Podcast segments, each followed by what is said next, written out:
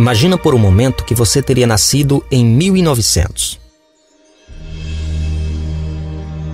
Quando você tem 14 anos, começa a Primeira Guerra Mundial e termina quando você tem 18, com um saldo de 22 milhões de mortos. Logo depois aparece uma pandemia mundial, a gripe espanhola, matando 50 milhões de pessoas.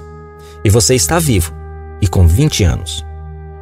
Quando você tem 29 anos, sobrevive à crise econômica mundial que começou com o desmoronamento da Bolsa de Nova York, causando inflação, desemprego e fome. Quando você tem 33 anos, os nazistas chegam ao poder. Quando você tem 39 anos, começa a Segunda Guerra Mundial e termina quando você tem 45 anos e com um saldo de 60 milhões de mortos. No Holocausto, morrem 6 milhões de judeus.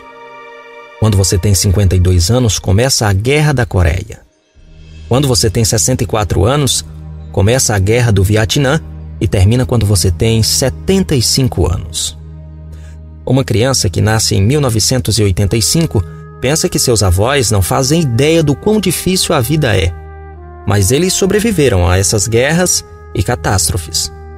Hoje encontramos-nos com todas as comunidades no mundo novo, no meio de uma nova pandemia.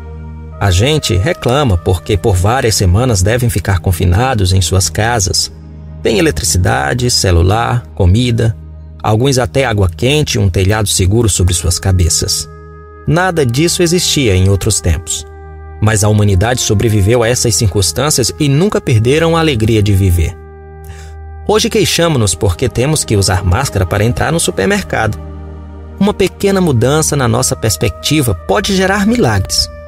Vamos agradecer, você e eu, que estamos vivos e vamos fazer de tudo o que é necessário para nos proteger e nos ajudar uns aos outros.